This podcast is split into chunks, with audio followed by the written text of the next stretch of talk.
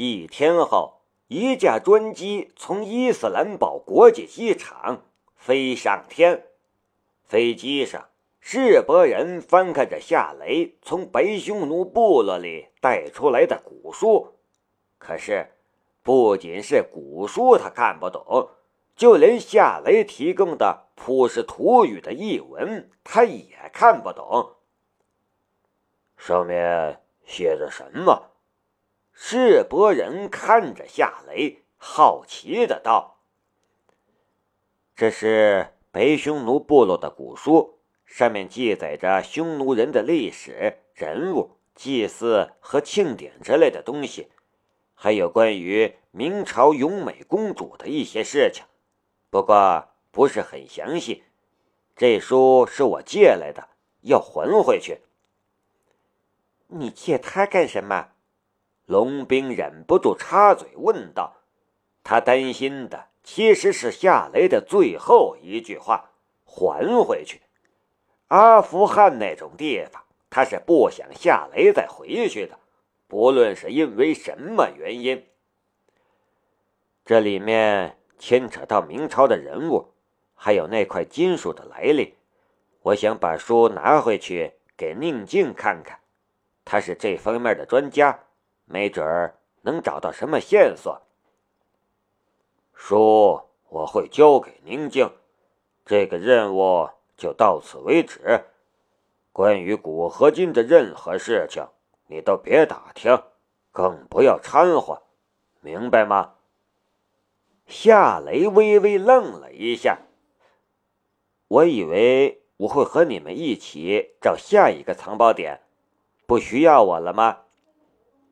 暂时不需要，需要你出手，我会告诉你的。世伯人并没有解释什么。夏雷的眉头微微的皱了起来，心中也有些不高兴。他非常想弄清楚古合金的秘密。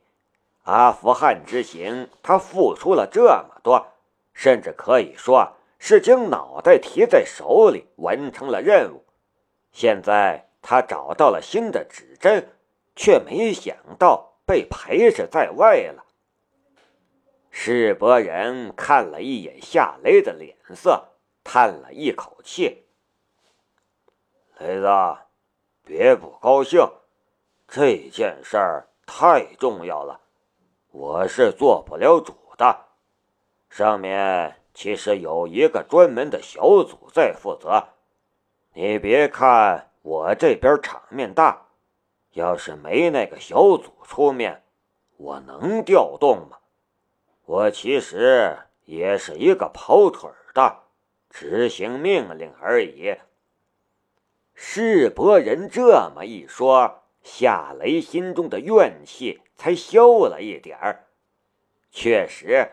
就白沙瓦军事基地那十架战斗机，还有卫星支持，还有逃出韩国时的那一艘潜艇，这都是需要极大的权限才能调动。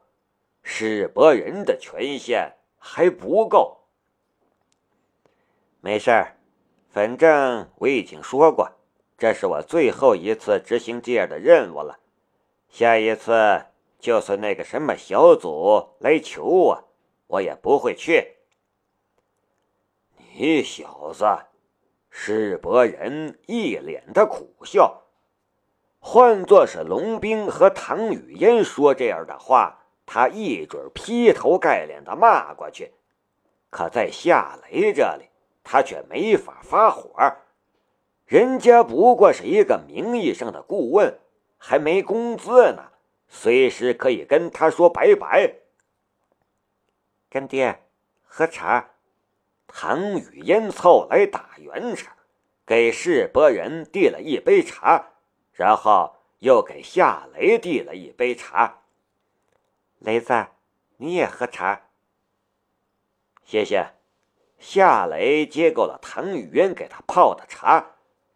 世伯人放下茶杯，一口都没喝。起身就走，一边说道：“雨嫣，你劝劝这小子，我去别的地方做。你们好好聊聊，你们年轻人话题多。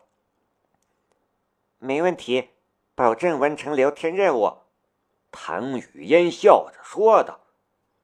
世伯人瞪了唐雨嫣一眼，去驾驶舱了。什么时候去我家呀？唐雨嫣笑盈盈的看着夏雷。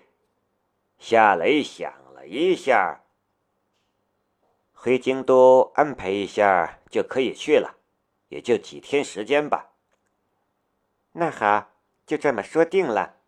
唐雨嫣很高兴的样子。这时，龙兵走了过来，毫不客气的坐在了两人的对面。刚接到消息，安锦剑来华国了。我知道你们在韩国的行动，安锦剑这次来，难道还想把阿提拉之剑要回去？夏雷笑了一下，他要阿提拉之剑。恐怕只有亲自到白匈奴部落去取了。不过，我猜他也没有那个胆量。龙兵皱了一下眉头：“你别轻视他，凡事小心一点。安家的实力很强，不可小觑。你放心吧，我不会小瞧他，但也不会高看他。这里是华国，不是韩国。”在韩国我还躲着他，可在华国我还需要躲着他吗？嗯，也对。龙兵话锋忽然一转：“你们不是在聊天吗？继续聊。”唐雨嫣看着龙兵，心中有好多想跟夏雷聊的话题，现在却一个字儿都说不出来了。夏雷也没说话，他的脑海里忽然浮出了一个人——梁思瑶。韩国一别，他现在又在什么地方呢？却就在这时，飞机忽然剧烈的震动了一下，唐雨嫣的身体失去平衡，一下子扑在了夏雷的大腿上，一只柔移。也按在了很敏感的位置上，那一瞬间，夏雷的整个身体都绷紧了。还好，只是一下，唐雨嫣跟着就爬了起来，脸红红的，尴尬的很。嗯，不好意思，我我不是故意的。嗯，没事儿。夏雷也很尴尬。他想起了唐雨嫣给他缝屁股上的伤口的情景，比起那一次，眼前这个意外又算得了什么呢？可是当着龙兵的面，他还是忍不住的尴尬。可能是遇到强气流了，龙兵假装没看见，岔开了话题。就在这时。飞机又剧烈的震动了一下，这一次更加剧烈。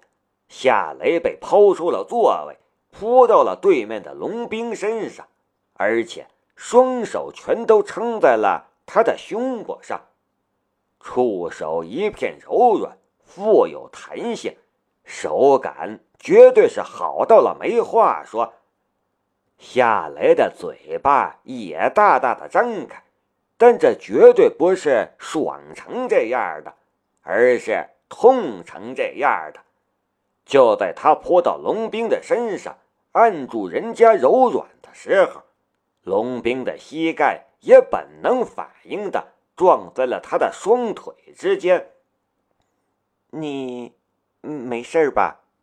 龙兵关切的道，也有些后悔反应太过激烈了，毕竟。夏雷不是故意的，嗯没，没事儿。夏雷夹着腿回到了座位上，脸涨得通红。三人之间的气氛悄然变得尴尬了起来。刚刚发生的事情也确实挺莫名其妙的。唐雨嫣按了夏雷敏感的地方，夏雷又按了龙兵哺育孩子的地方。气流君真的顽皮，这种恶作剧也干得出来。轰！飞机第三次颤了一下，这一次的震动比第二次还要强烈。还好，这一次三人都抓住了座椅的扶手，没有再闹出什么尴尬的事情来。系上安全带，扬声器里传来了机长的声音。机长的话音刚落，飞机上的人还没来得及系上安全带。飞机突然变得极其安静，然后猛地往地面坠落。怎么回事？唐雨嫣被吓得脸色铁青。不知道。龙兵死死地抓着扶手，并试图将安全带拿出来系上。夏雷也被吓坏了。在这种情况下，任何能力和枪法。都是没用的。他忽然想到了死亡，然后背脊发凉。他能在枪林弹雨之中活下来，难道要死在这里？人在临死的时候会想到最重要的人物或者事件，这样的现象也出现在了夏雷的身上。可他想到的。不是父亲夏长河，也不是妹妹夏雪，也不是曾经爱的刻骨铭心的凌思瑶，而是那个躺在玉棺之中的朱玄月，明朝的永美公主。飞机像一颗流星一般从天空坠落，而在夏雷的脑海里，永美公主却光洁如玉。美妙横成，活灵活现。有那么一刹那间，夏雷甚至觉得他睁了一下眼，那眼光射人。嗡，一声轰鸣，飞机的引擎突然启动，急速下坠的飞机恢复了动力，下坠的势头终于是止住了。飞机上的所有人都被吓出了一身冷汗，好半晌都没有缓过神儿来。世伯人从驾驶舱走了出来。刚才不知道是什么原因，飞机突然就失去了动力，连电都没有了。好在他自己又恢复了，现在没问题了。世伯人的额头上也有汗渍，不难看出他刚才也被吓坏了。怎么会突然失去动力？龙兵这才回过神来。这架飞机在机场刚刚保养过，所有的设备和电路都检查过，完全没有问题。不清楚。回去查一查。唐雨嫣碰了一下胳膊。雷子，你刚才想到了什么？夏雷苦笑了一下。我刚才想到了我妹妹了。现在想，我要是坠机死了，她一个人该怎么办？对了，你呢？不告诉你。唐雨嫣俏皮的道。夏雷看着龙兵，你想到了什么？你妹，龙兵说道。我妹，夏雷顿时愣在了当场。你怎么会想到她？唐雨嫣也用一种异样的眼神看着龙兵，龙兵的话让他充满了联想。龙兵淡淡的道。我在想，我应该怎么把你坠机死亡的消息告诉他。夏雷被他逗笑了。刚才要是飞机没有自动恢复，我估计这飞机上的人没人能活下来。我死了，你也会死。你怎么去告诉夏雪我死了的消息？”龙兵不屑回答这样的问题。唐雨嫣忽然伸出爪子，搭配一张吐舌头的鬼脸儿。他会变成女鬼去告诉你妹妹，夏雪，你哥死的好惨呐！别闹了，明知道是假的，可夏雷的反应却非常强烈。他觉得他的背皮凉飕飕的，心里也一阵恶寒。刚刚消失的永美公主的尸体，又莫名其妙的浮现在了他的脑海之中。没见，唐雨嫣收起了他的鬼脸儿。夏雷的心里暗暗的琢磨着：就算用枪指着我的头，让我相信这个世界上有鬼魂，我都不会相信。可是，我为什么会老是想起他的尸体呢？